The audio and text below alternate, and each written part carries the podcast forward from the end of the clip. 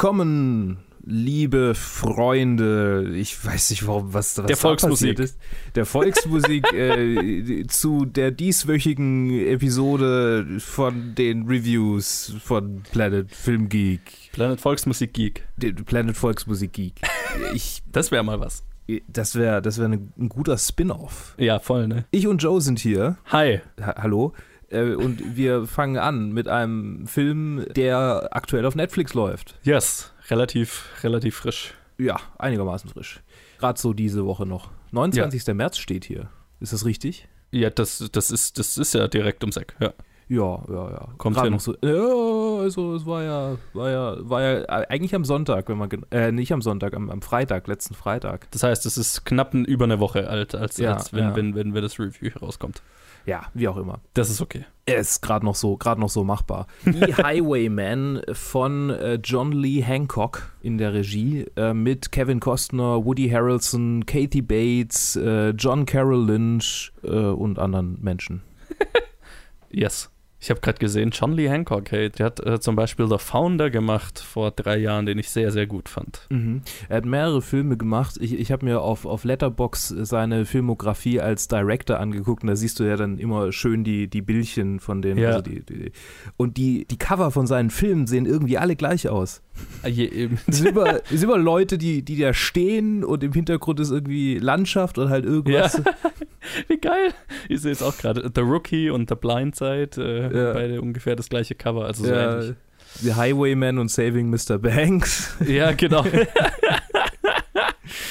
okay, er, er hat ein, ein bestimmtes äh, Cover Art, ja, das, das ihn verfolgt.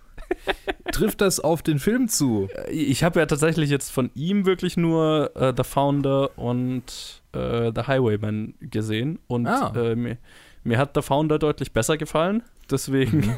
I don't know, wie ich die vergleichen soll. Das, ist, das, eine ist die Geschichte über die Entstehung von McDonalds und das andere ist die Geschichte über die Erschießung von Bonnie und Clyde. Das sind irgendwie zwei sehr unterschiedliche Themen.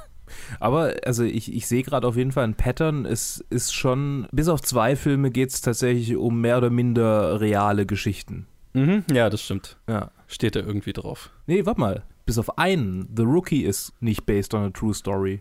Alle anderen sind based on a true story. Huh. The Alamo, Highwayman, Saving ja. Mr. Banks, Blindside und The Founder. Übrigens ja, fangen bis auf Saving Mr. Banks alle seine Filme mit The an. Verrückte Analogien, die, die du aufdeckst. Ich, ich versuche gerade so in eine gewisse Richtung zu kommen in dieser Review. okay. Nämlich, ich behaupte, dass dieser Film absolut austauschbar und nicht wirklich einzigartig ist. Okay. Mir fällt nichts in diesem Film ein, was nicht, was in irgendeiner Art und Weise einzigartig wäre. Alles mhm. ist irgendwie so, meh. Ich meine, klar, Woody Harrelson und Kevin Costner, hu, hu. Katie Bates als ähm, manchmal ganz unterhaltsame äh, Texas, äh, was auch immer, das ist Gouverneurin. Äh, Gouverneurin, ja. Ja, die zwei Typen, die die ganze Zeit in ihrem Auto sitzen und darüber nachdenken, äh, wie schlimm das es sein wird, wenn sie diese Leute töten, von denen du weißt, dass sie töten werden, weil es passiert ist. Ja. Irgendwie war es so. Äh, ich meine, klar, ich habe ihn, hab ihn angesehen, um ihn zu reviewen. Ich hätte ihn vielleicht nicht von mir aus so angeguckt. Ja. Aber es, es war alles so. Äh, ich, ich habe mich kein einziges Mal so wirklich unterhalten gefühlt. Mhm. Weißt du? Es, mhm. es war nicht schlecht. Mhm. Es, war, es war kein Moment, wo ich dachte, oh mein Gott, wie furchtbar und äh, hört auch einfach auf. Aber es ist so vor sich hingetröpfelt. Ja, da würde ich dir in einem, in einem Großteil zustimmen. Ich glaube, ich kam mit dem Film noch ein bisschen besser klar als du. Mhm. weil, und ich hätte mir den auch so angeschaut, einfach weil, weil mich das schon fasziniert hat, so als ich das erste Mal gehört habe, dass dieser Film rauskommen wird ähm, und so die Prämisse, also quasi die Geschichte der Leute, die am Ende Bonnie und Clyde gestellt haben. Das hat mich schon fasziniert, weil man ja immer nur, man kennt die Bonnie und Clyde Geschichte und man, mhm. die, und man weiß, dass die am Ende in einem Kugelhagel gestorben sind, so, ne? Ja, ja. Aber ich habe mir noch nie Gedanken darüber gemacht, über die Leute, die diesen Kugelhagel verursacht haben, sozusagen, ne? wie das dazu mhm. gekommen ist. Und mhm. da habe ich mir schon gedacht, ah, das, das ist eigentlich interessant, das, das, das würde mich interessieren. Und so äh, Kevin Costner und äh, Woody Harrelson als abgefuckte alte, keine Ahnung, Cops, Detektive, wie auch immer, das hat auch schon irgendwas Ansprechendes und ich fand die auch beide ziemlich gut. Ähm, ich stimme dir halt zu, dass der Film dann mit seinen zwei Stunden zwölf Minuten seine Länge ganz, ganz stark bemerkbar macht.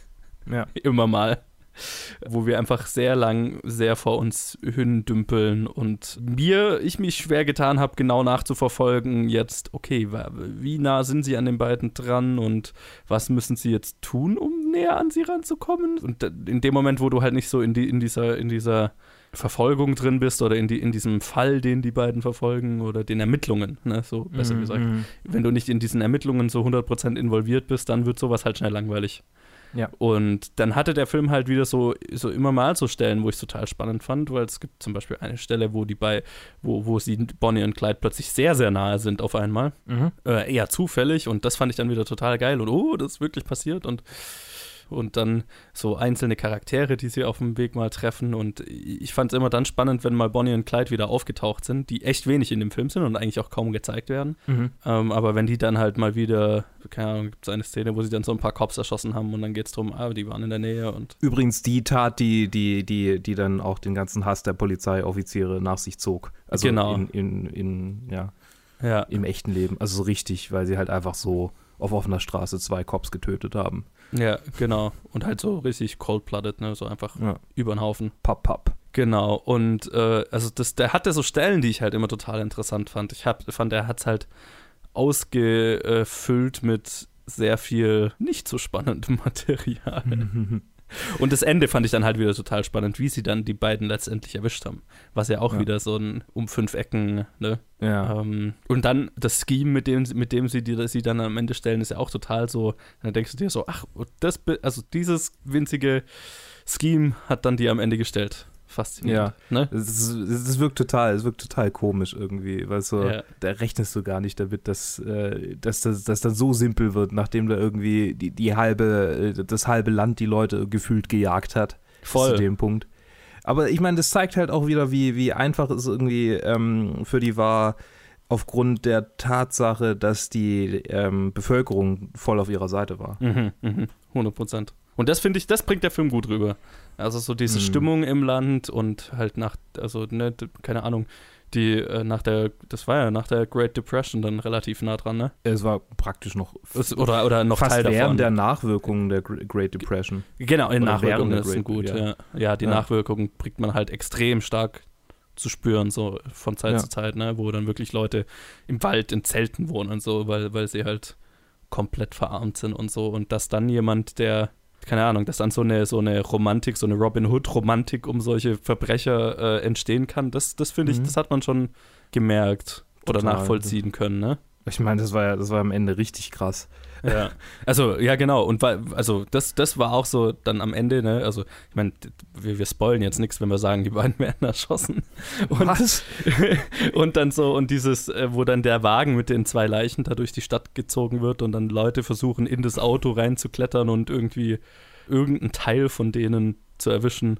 Wo ich mir gedacht habe, es gab so ein paar Stellen, wo der Film meiner Ansicht nach irgendwie so ein bisschen Statement über Boulevardjournalismus machen wollte. Auch ein bisschen, ja. Wo ich, wo ich dachte, muss das jetzt hier, ich meine, klar, das ist vielleicht, das sind vielleicht die Anfänge von sowas, aber da ist es dann nicht flashed out genug, als sure. dass ich das jetzt irgendwie als valide durchgehen lasse. Es ist irgendwie nur so halbgar. Ja, gut, es, man, man macht man fühlt es jetzt nie so richtig als, als ja. irgendwie. Es ist als allerhöchstens noch das, das am Ende, wo dann die Leute irgendwie halt da in diesen Wagen zu klettern versuchen und ja. diesem äh, äh Kevin Costner dann angeboten wird, für 1000 Dollar irgendwie ein Telefoninterview zu führen.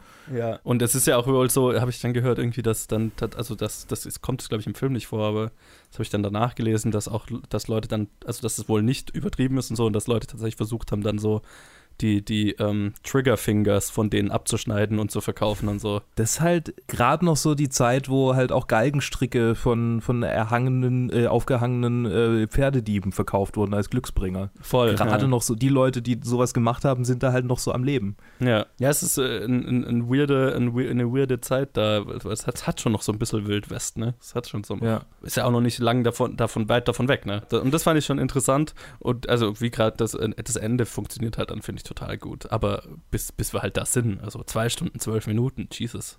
Ja, ich habe ich hab irgendwann angefangen, nebenher was zu machen, weil ich nicht mehr, habe dann immer wieder auf den Film geguckt. Also ja. vielleicht, äh, ja, nee. irgendwann. ich habe gerade durch das ein bisschen, bisschen rumklicken auf der IMDb-Seite ähm, rausgekriegt, dass diejenigen, die Bonnie und Clyde gespielt haben, Stunt-Actor sind beide hm. eigentlich. Er jetzt nicht so viel bisher, elf Credits als Stunt-Actor. Okay. Äh, Ed Edward Bossert heißt er und sie heißt Emily Brobst. Und sie hat in 104, also sie hat 104 Stunt, Stunt Credits. Krass. Wie auch immer. Auf jeden Fall fand ich das interessant irgendwie, dass beide Stunt Actor sind. Ja. Da, also, ja. An, vor allem angesichts der Tatsache, dass man ja eigentlich nur am Ende ihre Gesichter sieht und bei Stunt Actors ist das ja sehr häufig so, ja. dass man ja nie eigentlich ihre Gesichter sieht, weil man soll nicht erkennen, dass es ein Stunt-Actor ist. Und ja, voll. War irgendwie witzig. ja, ich fand, ich fand, ich fand's ganz geil, wie sie, wie sie, also ich mir hat es gefallen, dass sie Bonnie und Clyde nie wirklich zeigen. Mhm. Ne, das, das, mhm. hat, das hatte A, also A hat es so diesen, das ein bisschen ein Mysterium aufrechterhalten, aber gleichzeitig hat es denen halt nicht so eine Bühne gegeben, ne? Ja, äh, andersrum kann man es auch so interpretieren, dass man den ganzen Film aus den Gesicht, äh, aus, aus dem, aus dem, der Perspektive derjenigen erlebt, die, die verfolgen und die, die mhm. eigentlich gar nicht kennen, mhm. für die die beiden halt gesichtslos sind. Ja, das stimmt. Also die ja. ganzen Taten, die dargestellt werden, die könntest du auch einfach so quasi, ähm, die haben sich die zwei so vorgestellt. Also es muss nicht sein, dass das ist quasi so die, also es könnte auch einfach mhm. die Vorstellung von den beiden sein, weil man mhm. halt die Gesichter von den, von den zwei nicht sieht. Ja. Und in dem Moment, wo man die Gesichter sieht, erkennen die, dass sie da Menschen vor sich haben. Also ich glaube, ich gebe dem Film gerade zu viel Credit. Aber, äh, ja, aber das hat mir schon auch gefallen. Also der Moment, wo, wo man dann die Gesichter das erste Mal sieht. Das ist schon eine starke Humanisierung, nachdem die ganze Zeit die beiden mega dehumanisiert wurden, aus Sicht von den beiden, die natürlich logischerweise ein, ein großes Interesse dran haben, die beiden zur Strecke zu bringen. Voll, und, und aber das hat mir auch gefallen, weil der Film glorifiziert das, das Erwischen von den beiden nicht, ne? Ja, nee. Also der, der, der Film macht, finde ich, schon sehr gut klar und das ist bestimmt ein Teil, es ist definitiv ein Teil davon, dass man dann erst die Gesichter sieht und sieht, das sind halt irgendwie zwei super junge, in dem Moment dann einfach nur verängstigte Leute, so, ne? Mhm. Ja, und, und das, das finde ich, kommt auch voll gut rüber, wie Woody Harrison und Kevin Costner sich dann danach fühlen, ne? Also, ja. weil alle, alle wollen sie als die Helden feiern, die Bonnie und Clyde gestellt haben, aber die beiden wissen halt, gut, die haben jetzt einfach gerade zwei verängstigte junge Menschen im Auto abgeknallt, so. Ja. Die monströse Dinge getan haben, aber halt in dem Moment einfach nur im Auto saßen und verängstigt geguckt haben und dann durchlöchert werden mhm. von einem Kugelhagel. Mhm. Das fand ich, das, das hat schon, das, das Ende war stark. Wir brauchen schon, halt ja. sehr lang, um dahin zu kommen. ja, ja, so kann man so kann man es schon zusammenfassen. Eine Sache, die ich noch interessant fand, war so dieses, also was ganz gut rübergekommen ist, fand ich, war, war dieses Highwayman, äh, nee, ich weiß gar nicht, wie es heißt, irgendwie, ich glaube Highwayman Program oder so, was ja so so, so Outlaws, also wirklich so Wildwest-Sheriffs waren in Texas. Du meinst Texas Rangers? Äh, also ja, Texas Rangers, genau, ja, ja, ja, genau, Texas ja. Rangers, ja, genau. Das, das irgendwie, das, das dieses Programm, das gab es nicht und dann haben sie es für Bonnie und Clyde wieder ins Leben gerufen und so weiter. Und genau, genau. Du hast, du hast so diese zwei ehemaligen Texas Rangers, die halt irgendwie zu nichts anderes zu gebrauchen sind als halt mit der Waffe Verbrecher zu jagen. So, ne? Ja, das finde ich immer, sowas, das finde ich irgendwie ein cooles Element, weil ähm, das ist sehr, sehr subjektiv und sehr persönlich, aber ähm, in, als ich Bioshock Infinite gezockt habe, wird ja auch immer mal wieder, ich weiß nicht, ob du das gezockt hast. Oh, ich liebe es. Ja, äh, da wird ja auch immer wieder Bezug drauf genommen, dass Booker DeWitt ein ehemaliger ähm, äh, Plink, ah. Plink, äh, Plinketto ist. Ja. Stimmt. Und äh, dann habe ich natürlich gegoogelt, was das ist, weil ich es nicht wusste. Und wenn man dann anfängt, sich damit zu beschäftigen, was das, was alles für quasi Milizen in den USA zu der Zeit gab, mhm. ist es Wahnsinn, was einfach alles möglich war da. Voll. Sind da einfach Leute auf offener Straße abgeknallt worden und keiner hat es gejuckt. Ja. Weil der Sheriff halt letztendlich auch einfach ein Outlaw war. Ja. Oder ein Typ, der halt bezahlt halt ein, ein, ein lizenzierter Outlaw sozusagen. genau. Also es ist, es ist einfach irrsinnig. Ja, total. Also halt so richtig wilder Westen. Bis, also wirklich lang noch. Da hast du zwei Relikte aus dieser Zeit und wie Booker DeWitt sind sie eigentlich davon gezeichnet, dass sie das eigentlich gar nicht mehr so richtig machen wollen. Ja. So, klar sind sie gut darin und äh, sie sind dann funktionieren mechanisch, aber du siehst einfach den, den, äh, die, die Reue. Ja, total. Und äh, genau, gibt es auch eine starke Szene, die mir, was eine von diesen Inseln waren, die mir äh, gut gefallen haben, war eine Szene, wo Woody Harrelson erzählt von einer Nacht, in der sie irgendwie einen Haufen äh, Mexikaner, ich weiß gar nicht mehr, mexikanische Gangmitglieder. Wahrscheinlich einfach Mexikaner, so. ja. von denen sie geglaubt haben, sie wären Verbrecher. Genau, na, es waren schon irgendwie Verbrecher und sie haben sich mit denen irgendwie. Wahrscheinlich waren Verbrecher dabei. Ja, genau, irgendwie haben sie sich mit denen tagelang halt irgendwie so ein Gefecht geliefert und dann haben sie irgendwann beschlossen, weil sie keine Männer mehr verlieren wollten, dass sie sie halt einfach nachts überraschen haben, sind einfach nachts da rein mhm. und haben die halt alle ermordet sozusagen. Ja. Und das war, das fand ich auch eine starke Szene. Und also diese Momente, die haben mir gefallen, ne? Mhm. Und dann verbringen mhm. wir halt auch noch sehr viel Zeit im Auto mit den beiden, wo ich keine Ahnung hatte, wo wir eigentlich gerade hingehen. Ja. ja, das wäre so mein Fazit zu The Highwayman. Starke Momente ja. und wir brauchen immer sehr lang, um dahin zu kommen. Ja, mein Fazit zu The Highwayman ist, äh, ach ja, Netflix, mal wieder ein Kapitel, äh, das ihr eurem Content hinzufügen könnt. It's a Netflix-Movie. Ja. Gut. Somit äh, leite ich über zur nächsten Review. Okay. Die wird sein, äh, wir haben es gar nicht, wir haben es gar nicht. Ich weiß es, ich, ich bin, sein? es ist noch gar nicht ganz sicher, was alles reinkommt, aber es wird etwas jetzt kommen und wir hören uns später wieder. Ja, bis dann. bis dann. Gut, lassen Sie uns diesen Laden nehmen. Der Schuppen hier ist nicht mein Stil. Doch sagen wir, das wäre eine Bank. Und dieser Tresen da, das wäre ein Bankschalter mit so einer Scheibe. Und die Frau da wäre die Kassiererin hinter der Scheibe. Und dann gehst du da rein, ganz ruhig, und suchst dir einen netten Platz und setzt dich da. So wie wir gerade hier sitzen. Und du wartest und beobachtest. Das mag ein paar Stunden dauern, vielleicht ein paar Tage sogar, aber du wartest. Es soll sich richtig anfühlen. Das Timing muss sich richtig anfühlen. Und wenn es das tut, dann legen wir los. Du gehst auf sie zu, du siehst ihr in die Augen und sagst, Man, das hier ist ein Überfall. Du zeigst dir die Pistole und sagst, ich will, dass Sie diese Tasche mit Geld füllen und sie mir dann geben. Und machen Sie ja keine Dummheiten. Ich will nicht, dass Sie verletzt werden. Denn ich mag Sie. Ja, sogar sehr. Ich glaube sogar, dass ich mich gerade in Sie verliebe. Also brechen Sie mir nicht das Herz, okay? Dann würde sie die Tasche mit Geld füllen, sie mir geben und ich würde wieder so gehen, wie ich gekommen war. Ganz lässig. Und Sie, ähm, sagen Sie mir, was Sie tun würde. Und Hallöchen, hier bin nochmal ich, der Johannes, ganz alleine mit einem Einzelreview zu The Old Man and the Gun oder wie er auf Deutsch heißt, ein Gauner und Gentleman. Das ist der letzte Film von Robert Redford, der äh, angekündigt hat, nach diesem Film in Rente zu gehen oder halt angekündigt hat, dass das sein letzter Film als Schauspieler sein wird und der ist unter der Regie von David Lowry. Und David Lowry, muss ich sagen, jetzt mit dem Film ist einer der äh, up-and-coming Regisseure, die ich in letzter Zeit am faszinierendsten finde, weil der, ich habe drei Filme von ihm gesehen. Also er hat vier Filme gemacht, wenn ich das richtig gesehen äh, habe. Und drei davon habe ich gesehen. Und die drei Filme könnten unterschiedlicher nicht sein. Das ist nämlich einmal Pete's Dragon, das Disney Live-Action Remake von äh, dem klassischen, oder was heißt, also es ist jetzt keiner von den klassischen Disney-Animationsfilmen, aber äh, auf Deutsch dieser Elliot, der Drache, was ich einen super, super süßen Kinder-Blockbuster fand. Und dann hatte er vor zwei Jahren jetzt schon wieder äh, A Ghost Story gemacht, was ein super artsy Indie-Kunstfilm war, wo äh, in 4 zu 3 und wer sich erinnert, ich habe, glaube ich, ich hatte eine Review dazu gemacht, äh, es ist so, wo Casey Affleck äh, den ganzen Film lang mit einem Bettlaken über dem Kopf rumrennt, weil er tot ist und halt quasi als Geist rumrennt, rumläuft und so eine existenzielle, keine Ahnung, Reise durchmacht, während er die Welt um sich beobachtet. Ein faszinierender Film, fand ich auch ziemlich geil. Und jetzt kommt er rum mit The Old Man and the Gun ein Film mit Robert Redford, wie gerade gesagt, hat angekündigt, dass das sein letzter Film sein wird.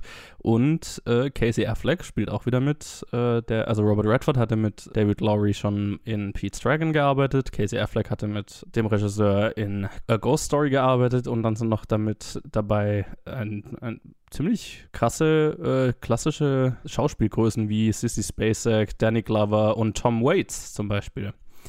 Also ja, sind ein paar gute äh, Leute dabei. Ich weiß nicht, ob man die Hunde gerade draußen bellen hört. Wenn ja, eh, ist so. ja, und der Film basiert auf einer wahren Geschichte und handelt von einem Typ namens Forrest Tucker, der sein Leben lang ein Outlaw war, ein Verbrecher, der Banken ausgeraubt hat und mehrere, irgendwie 13 Male aus dem Gefängnis entkommen ist und ja, einfach es nicht lassen konnte, äh, Banken auszurauben. Und dabei wohl immer sehr charmant, sehr freundlich und äh, nie irgendwie gewalttätig oder sowas war. Und äh, da gibt es ja fast keinen besseren, den man dafür casten kann als Robert Redford, der in der Rolle auch sehr gut ist.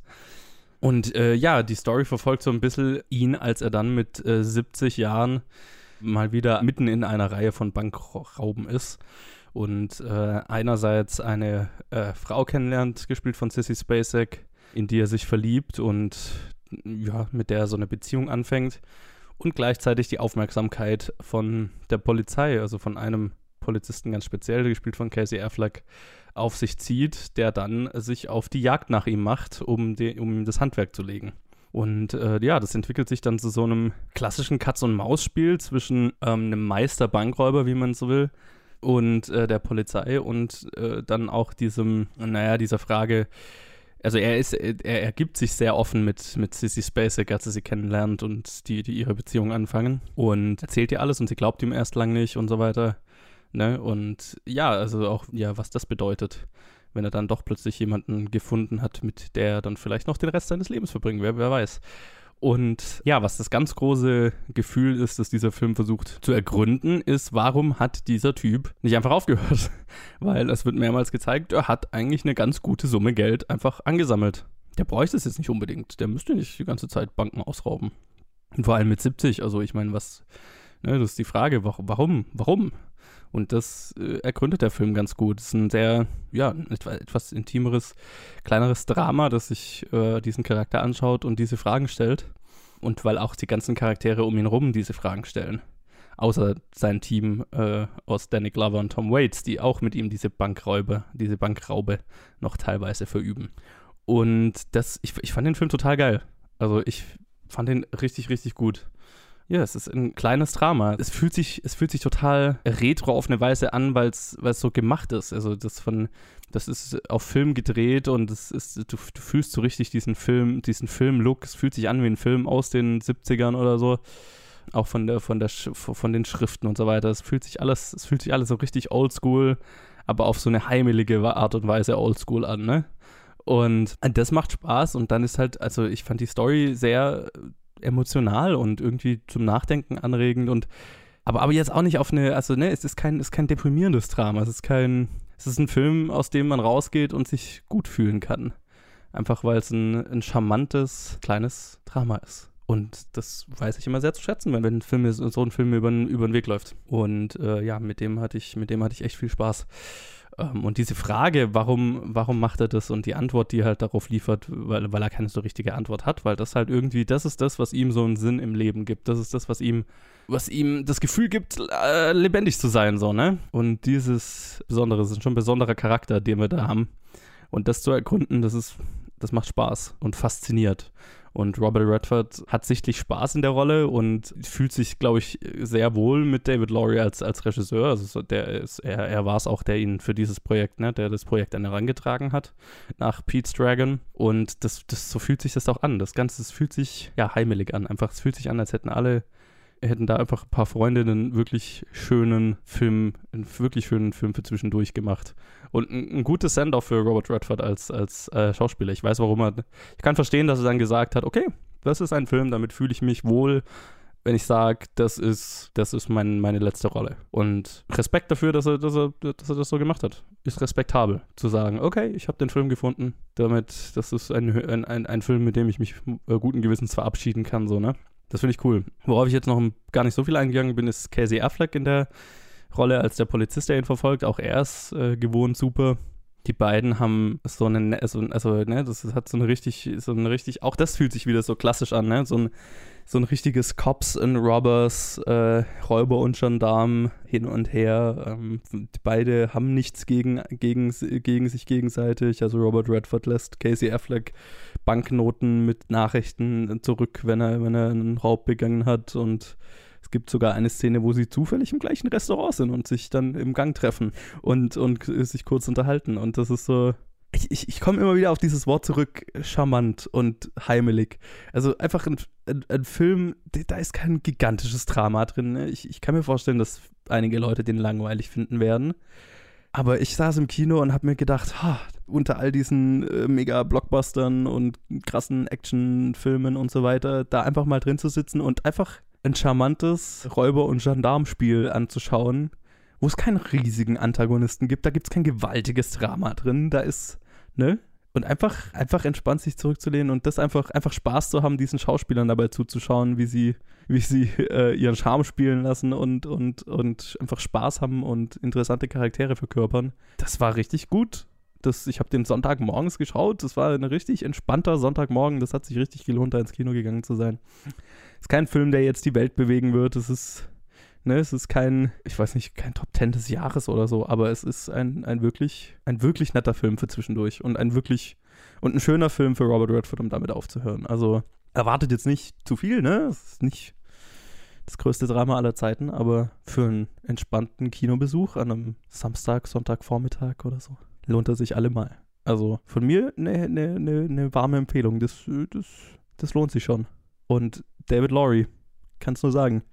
Das ist ein Regisseur, den man im Auge behalten sollte, weil wenn er, also ich, das ist ja fast schon faszinierend äh, zu sehen, was der wohl als nächstes macht, weil die drei Filme oder vier Filme, die, die er gemacht hat, die sind, ja, der eine nicht wie der andere, also ganz weit entfernt voneinander. Und kein schlechter dabei bisher, von den drei, die ich gesehen habe.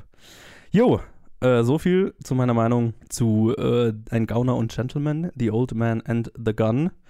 Lasst mich wissen, wie ihr den Film fandet und dann machen wir jetzt weiter mit dem nächsten Review. Bis gleich. Billy Batson, ich erwähle dich als Champion. Sag meinen Namen, damit meine Kräfte dich durchströmen können. Shazam.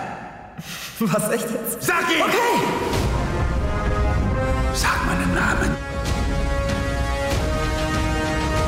Shazam!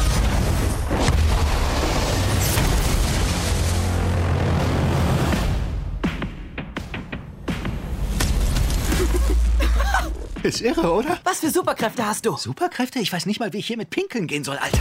Shazam! Und da sind wir wieder, der Joe und der Luke. Hallo, hallo. und wir quatschen im letzten Review, in diesem Review-Blog über den neuen Blockbuster-Release, den neuer Super, neuen Superheldenfilm Shazam! Shazam. Witzige Story. Im Kino, äh, ich war ja im, im internationalen Kino gestern und Ja. Ein Herr, der reinkam, äh, vermutlich amerikanischer Abstammung, betrat den Kinosaal und rief Shazam! und der Kinosaal war mucksmäuschenstill und alle haben ihn angesehen. Und dann ist er leise zu seinem Platz gegangen und hat sich hingesetzt.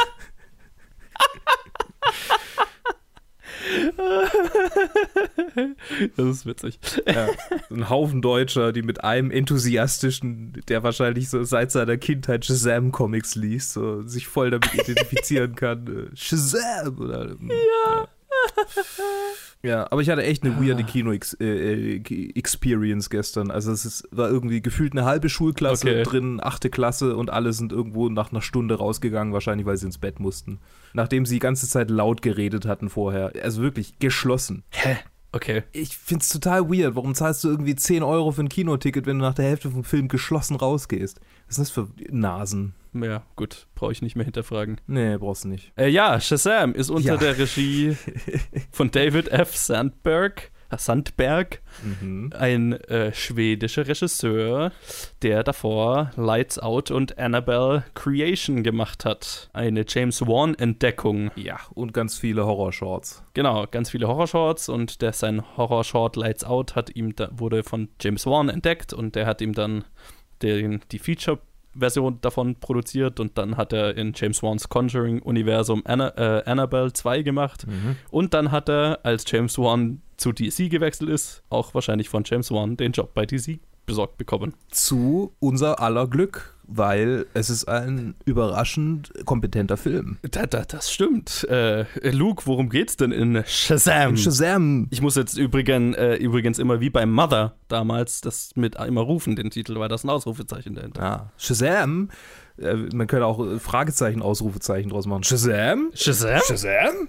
ähm, in Shazam geht es um einen Jungen namens, wie heißt er noch? Billy Batson. Billy Batson, cooler Name eigentlich, der Mhm. von einem uralten Zauberer namens The Wizard Shazam zur Inkarnation aller seiner Mächte gemacht wird, nämlich Shazam. Yes. Sag noch zweimal Shazam, bitte. Und er hat einen Gegenspieler äh, von Mark Strong gespielt. Und ich finde es wahnsinnig wichtig, ähm, im Gegensatz zu vielen anderen DC-Filmen, parallel zu unserem Protagonisten zu erzählen, was unseren Gegenspieler ausmacht. Denn dieses Mal wurde der, die Verbindung zwischen Gegenspieler und Protagonist von Anfang an einfach aufgebaut. Wir lernen den Gegenspieler vor dem Protagonisten kennen und er kriegt halt diese Kraft von dem Zauberer nicht, weil er nicht reinen Herzens ist und äh, holt sich aber äh, die Kraft der äh, sieben Todsünden, die irgendwie als Sta in Statuen gebannt in, in äh, der Halle dieses Zauberers rumstehen und ihm quasi eingeflüstert haben, dass sie ihm Macht geben können. Und der Film hat zwei groß zugrunde liegende Themen, nämlich einerseits ist Billy Batson ein, na nicht Waisenjunge, aber er ist halt seiner Mutter mehr oder weniger ausgebüxt, also so halb unfreiwillig und seine Mutter war dann verschwunden und er ist dann von Pflegefamilie zu Pflegefamilie äh, weitergereicht worden, weil er eigentlich immer ausgebüxt ist, um seine Mutter wiederzufinden. Ja. Und also genau, er, er bekommt da diese, diese Macht, ähm, sich in einen Erwachsenen zu verwandeln, er, also einen erwachsenen Superhelden mit irgendwie quasi den halb äh, den ganzen Superman-Kräften mehr oder weniger, außer, außer dem Hitzeblick, aber sonst kann er eigentlich alles, was Superman auch kann. Ja, dafür Äh, kann er halt äh, Blitze schießen, genau. was Superman ja nicht kann. Blitze schießen. Stimmt, das kann er. Und er kann zum Kind werden und dann unter den Schlägen der Gegner durchrutschen. Ist ja auch genau. Hm, Naja, okay, wie auch immer. Und er landet bei einer Pflegefamilie, die ihn herzlich aufnimmt und bei der alles irgendwie toll ist. Und der Junge, mit dem er sich dann so ein Bankbett teilt, ähm, der nimmt ihn dann, nachdem er seine Kräfte kriegt, unter seine Fittiche und wird so ein bisschen. Das ist halt so eine, so eine, so eine 14-jährige Jungsbeziehung, wo der eine irgendwie derjenige ist, der die Shots callt und der andere, der macht halt irgendwie. So, also habe ich mich richtig reinversetzt gefühlt in meine Zeit als 13-, 14-Jähriger. Und dem gegenüber steht halt Mark Strong, der äh, von seinem Vater gehasst wurde und von seinem Bruder, ja, gebullied wurde und der eigentlich über allem nach Macht strebt. Und das ist, das ist, das ist schon mal einfach so eine wunderbare Prämisse. Weil, du halt den einen hast, der quasi, der, der, der alles irgendwie bekommen konnte, was der andere nicht bekommen konnte. Und, und die, der Unterschied zwischen den beiden ist letztendlich nur, dass der eine halt die Chance gekriegt hat, die der andere nicht gekriegt hat. Ja, also beide, be- also es ist, es ist, was ich hier an diesem Film sehr positiv fand und was du ja gerade sehr gut beschrieben hast, ist, dass es ein, ein, ein wirklich eine, eine tiefere Thematik gibt, die in dem Film behandelt wird, zusätzlich zu dem ganzen Superheldenkram. Und das ist einfach Familie und äh, die, Und Verantwortung. Die, die Wichtigkeit von Familie. Ver, genau, Verantwortung auch, genau. Aber so dieses große, die große Thematik ist der Wunsch nach Familie, der Wunsch nach Zugehörigkeit und äh, so Billy Batson, der sich der eigentlich in keiner Familie bleibt, weil er eigentlich nach seiner echten Mutter wieder sucht und dann vielleicht eine neue Familie findet in, in seiner in seiner äh, in seiner neuen Mhm. Foster Family oder oder ich meine die, die haben ja einen Haufen Adoptivkinder, aber ja wie auch immer. Und der Villain, der im Konflikt mit seiner Familie steht, obwohl die ihn vielleicht, ob die, obwohl die vielleicht gar nicht so kacke wäre. Der fühlt sich eigentlich von seiner Familie eher hintergangen, so rum. Ja. Oder nicht, nicht gewürdigt. Eigentlich von allem nicht gewürdigt. Der Zauberer hat ihn nicht gewürdigt, seine Familie würdigt ihn nicht. So. Ja, genau. Familie. Family. Es ist ein Fast and Furious Film. Nein, es ist kein Fast and Nein, Furious. es ist nicht. er ist weitaus faster und manchmal sogar noch mehr Furious. Sure. Sind ein paar Furious, furiose Dinge in diesem Film. Ja, und die Charaktere sind allesamt faster. Das, oh mein Gott. Ich weigere mich, den mit Fast and Furious tatsächlich zu vergleichen. Nee, das ist auch richtig. Ich, ich muss nur immer, wenn es um Familie geht, dann Ja, muss ich ja. an Vin Diesel Ja, denken, ja. wie er sagt, Family. Ja, ja, klar. Äh, ja, also ich fand es sehr schön, dass, äh, da, also hier wirklich einfach sehr viel Wert auf Charakterentwicklung gelegt wird und einfach ein sehr, sehr intelligent geschriebene Charaktere, es ist eine emotionale Charakter-Story und ähm, die stimmt, finde ich, von, von vorne bis hinten. Was ich auch positiv fand, war, dass, dass es halt ein Superheldenfilm. Ich, ich habe so das Gefühl, ah, das, das ist so eine Form von Superheldenfilm, die ist so pure. Ich weiß gar nicht, wie ich das auf Mhm. Deutsch sagen soll. Ne? Das ist Ja. so, wenn ich den als Kind gesehen hätte, das wäre mein neuer Lieblingsfilm. So, ne? Das Ja. ist ein, eigentlich ein Superheldenfilm in erster Linie für Kinder gemacht Absolut. und, und da halt dafür halt eigentlich perfekt. Ne? Also es ist die, die pure Wish-Fulfillment.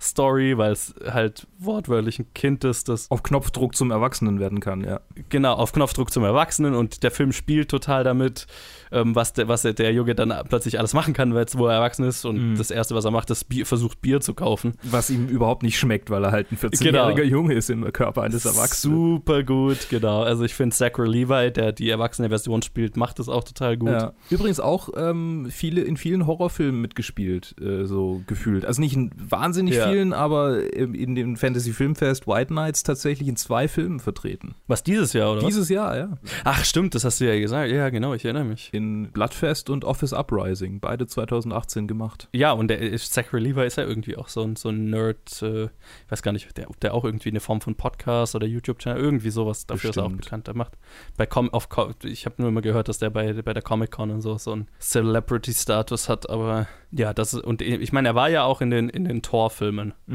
war Das er einer stimmt. von den Wa- Warriors 3. Er war in Dark Kingdom einer von, der, von, den, von den Dunkelelfen, glaube ich. Ja, nee, stimmt, er war, der, stimmt, nee, er war einer war von den Kriegern. einer Du hast recht, du hast recht. Yes, yes, der Blonde. Halt der Blonde, der- stimmt, der Blonde. Genau. Nee, aber ich fand ihn, ich fand ihn in der Rolle ziemlich passend. Ähm, ich muss allerdings sagen, dass tatsächlich das, was ich jetzt gerade an dem Film gelobt habe, nämlich dass er so pure ist und eher und halt so ein, so, ich, ich weiß nicht, vielleicht wünsche ich, also, hm, ich bin so ein bisschen zwiegespalten, weil einerseits, ich wünsche mir, Superheldenfilme würden mehr in diese Richtung gehen. Und so, ich fand, ich fand, dieser Film war ein ehrlicherer Superheldenfilm, als ich sie für, von vielen Superheldenfilmen kenne. Ne? Er war, er war self-conscious. ist self-conscious, der hat Spaß mit seinen Charakteren, aber ähm, ist sich trotzdem nicht zu schade, eine emotionale und, und deepere Charaktergeschichte irgendwo drin zu verpacken. Ne? Ja. Und, und, und hat, hat den Willen, beides zu machen. Und ich, was mich zum Beispiel bei den Marvel-Filmen stört, ist, dass halt oft einfach so, ein- so, so, so Charakter einfach komplett flach fällt ne? und äh, nichts irgendwie so eine Bedeutung hat. Und ja, ich, das würde ich mir mehr wünschen. Auf der anderen Seite, und das ist natürlich dann wieder irgendwie Geschmacks- und Typsfrage, äh, habe ich mir dann gedacht, ich bin ein bisschen zu alt dafür. Weil so dieses super, dieses Kindliche und dieses, keine Ahnung, ne, das, womit der Film total viel Spaß hat, Ja. in Stellen hat es mir gefallen und in anderen Stellen fand ich es nervig und, und, bis- und war es mir zu too much und zu cheesy und zu, ne? Aber auf eine Art und Weise, wo ich jetzt dann da saß und nicht gesagt habe, oh, das ist schlecht gemacht oder so, sondern ich habe mir gedacht, ja, das ist super gemacht, aber ich bin nicht das Publikum dafür. Ich weiß nicht, ob ich zu alt oder zu, keine Ahnung, oder, oder zu zynisch oder ich weiß es nicht. Also keine Ahnung. Es ist nicht, es ist nicht 100% meine Art von Film. Aber Ja. jemand, der jetzt auf Superhelden-Kino steht und so, ich glaube, der Jemand wird wie sich ich das, zum Beispiel. genau, wird sich da total drin wiederfinden. Ne? Ja. Also was heißt total drin wiederfinden? Es war, es war, es war jetzt nicht die- der beste Superheldenfilm aller Zeiten und ich bin jetzt auch nicht ein Ja. totaler Superheldenfilm-Nerd. Ich habe irgendwie das im letzten Jahr erst so richtig wieder angefangen, die Marvel-Filme zu gucken, weil Mhm. das ist eigentlich eher so ein Unfall gewesen. Nachdem ich den, den Video-Essay von Lindsay Ellis über äh, Guardians of the Galaxy 2 angeguckt habe, habe ich den angeguckt und das hat mich dann in so eine Spirale reingezogen, dass ich die alle nochmal angeguckt habe und dann kam Infinity War raus und jetzt bin ich plötzlich ein Marvel-Fanboy.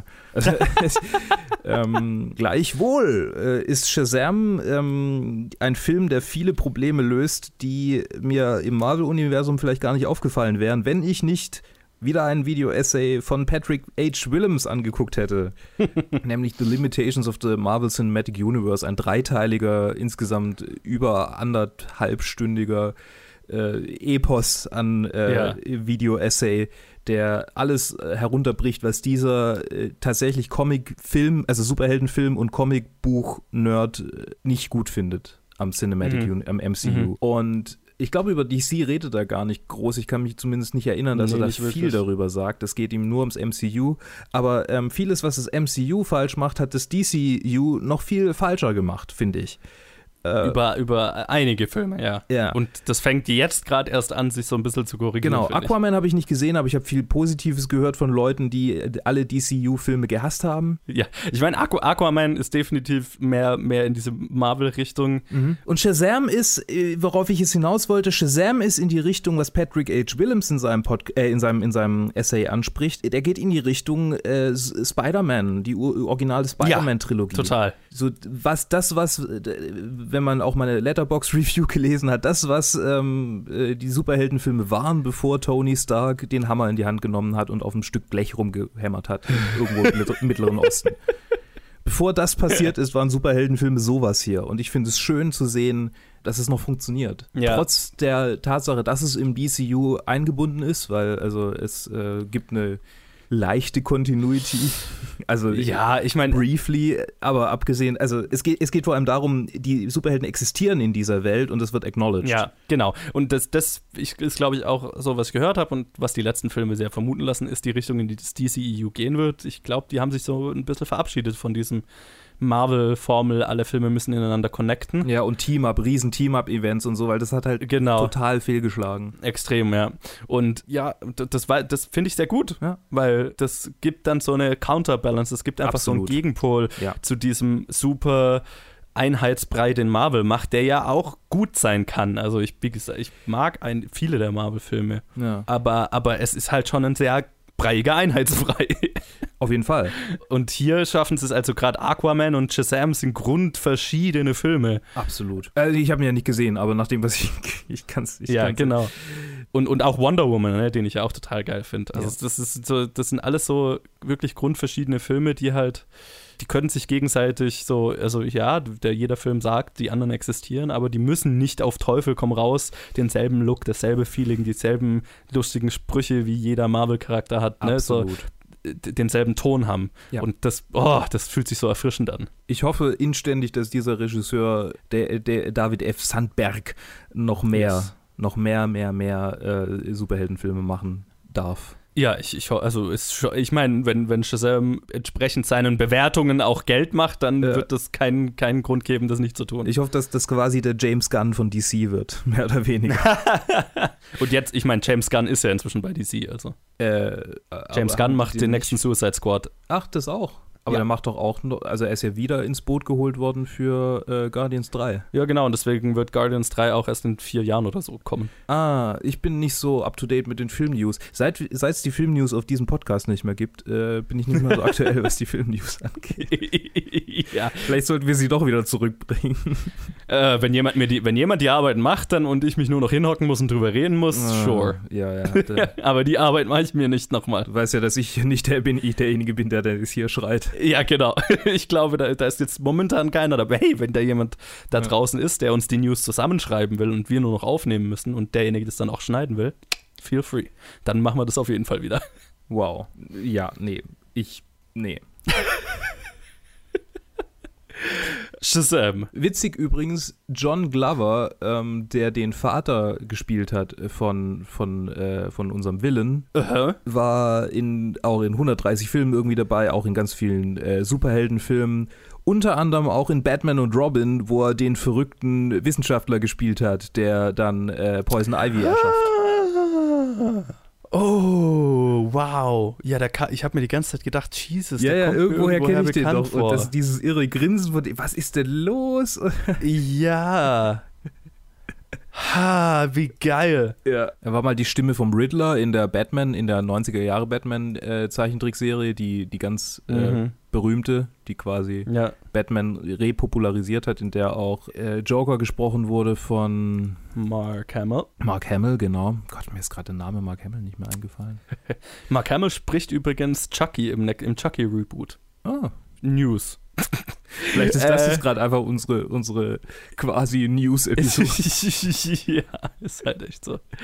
Ja, nee, also, äh, was, wo, wo war ich gerade? Ach, genau, äh, Typ äh, John Glover, ja, äh, kommt mir aus Batman und Robin bekannt vor. Ja. Übrigens auch Charaktere, die ich total, also, ah, ich muss, ja, die ganze, diese ganze Foster-Familie, Mhm. die Eltern und die Kinder fand ich auch total geil. Und vor Ja. allem die, die, die die kleine Schwester spielt. Die war super, super goldig. Und auch die, die dann später du weißt, was ich meine? Am Ende.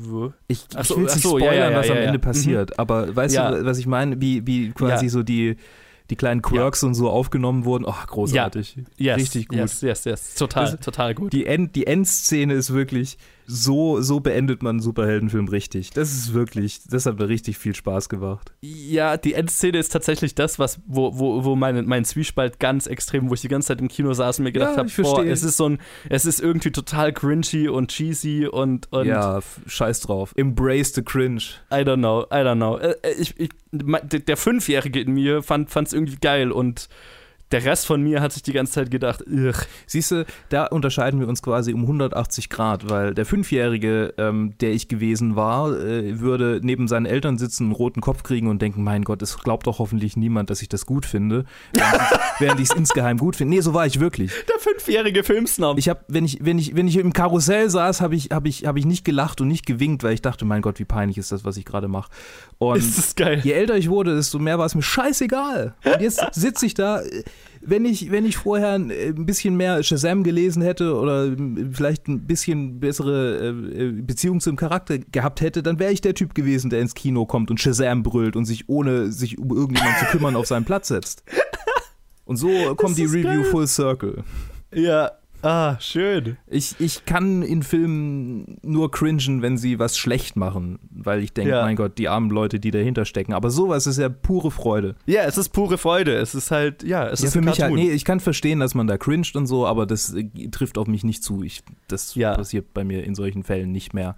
Das habe ich in meinem Leben Ja. oft genug gemacht und irgendwann habe ich gedacht, das ist egal. Ja, ja, nee, und also deswegen, ich saß da drin und ich habe gegrincht und gleichzeitig habe ich mir gedacht, da habe ich mich gefreut für, je, für jedes Kind im Saal, das, das gerade total äh, das seine, seine Träume in Erfüllung gehen sieht, so, ne? Ja. Und ich freue mich für jeden, für den das 100% funktioniert und wo das dann einfach nur pure Freude ist. Und ich freue mich, dass, dies, dass es diese Art von Film gibt.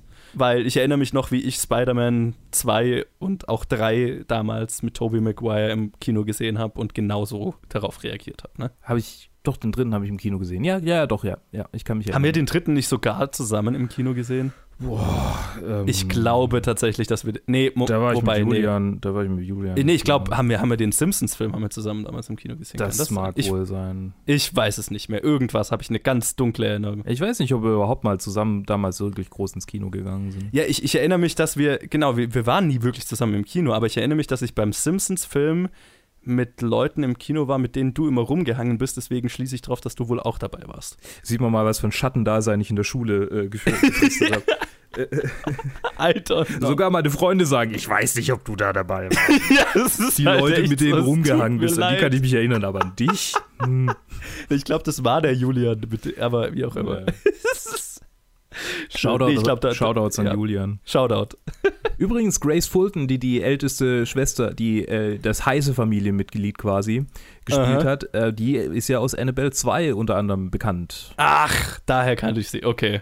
Bei der habe ich mir auch die ganze Zeit gedacht, irgendwo dunkel kommt sie mir bekannt vor. Die kann halt, die kann halt so wahnsinnig gut verschreckt gucken. Also ich habe Annabelle 2 nicht gesehen. Ich habe keinen der Conjuring-Filme gesehen. Irgendwann mal werde ich mir das antun, dass ich mir die, mir diese ganze, äh, dieses ganze Extended Universe reinziehe.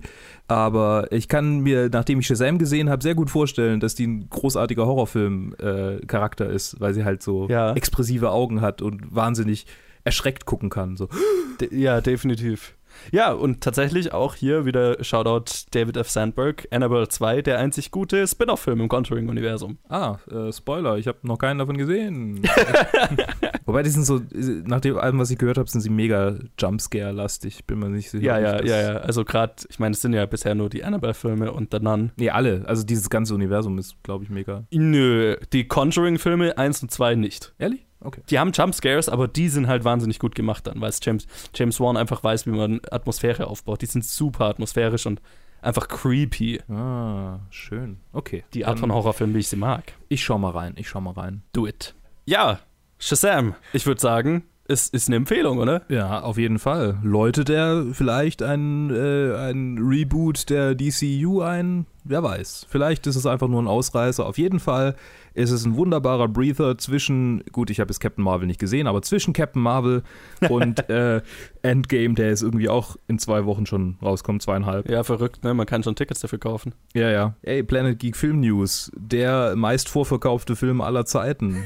ja, und bei weitem sogar. Innerhalb von irgendwie sechs Stunden hat er mehr verkauft als die, der bisherige Contender an einem ganzen Wochenende. Force Awakens, genau. Der Ja. hat irgendwie hat Force Awakens in sechs Stunden gebrochen, den Vorverkaufsrekord in den USA. Was, Irrsinnig. was krank ist. Das Irrsinnig. könnte, also die, die, die Projektionen für, also die äh, Vorhersagen für, für das äh, Boxoffice von Dingens, Kirchens von Endgame sind irre. Das, das, der könnte irgendwie der erste Film sein, der in den USA 300 Millionen am Eröffnungswochenende knackt.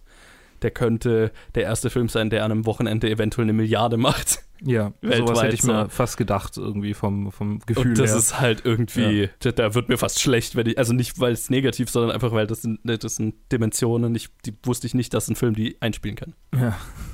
Anyway. ja, also ein schöner Breather zwischen diesen zwei Powerhouses. Einfach, einfach noch ein bisschen zum Abschalten, bevor es jetzt richtig wieder losgeht. Ja, sehr spaßiger Film, definitiv, also für das innere Kind oder wirklich für Kinder. Und äh, ja, wenn man, wenn man so ein, so ein verzynisierter Snob ist wie ich, dann kann man auch noch Spaß damit haben. Okay. Jo, äh, dann würde ich mal sagen, das war's für die Reviews diese Woche, oder? Yo. Wie immer, Facebook, Twitter, Instagram, planetfilmgeek.gmail.com. Lasst uns wissen, wie ihr die Filme fandet und äh, lasst uns da, wo ihr uns hört, ein Like, ein Follow, ein Review da, wenn das geht. Das hilft uns weiter und dann würde ich mal sagen, danke Luke fürs dabei sein und wir hören uns eben, was auch immer als nächstes rauskommt. Bis dann.